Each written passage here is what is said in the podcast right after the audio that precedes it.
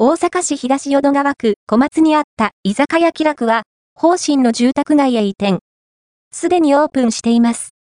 小松にあった居酒屋気楽。2021年2月オープン当初撮影ファミリーマート小松変電所前店の道路挟んで向かい側にありましたが、2024年2月12日に移転しています。移転場所は、方針4丁目の住宅地。創作鉄板ダイニング台の通りを進むと右に出てくるここ。少し狭い道なので見つけにくいかもしれませんが、この提灯風の看板が、目印、居酒屋気楽は、何を食べても美味しいかつ安いと話題のお店。アットホームで、常連の方もたくさんおられ、いつも賑わっているイメージがあります。移転はしましたが、そんなに遠くではありません。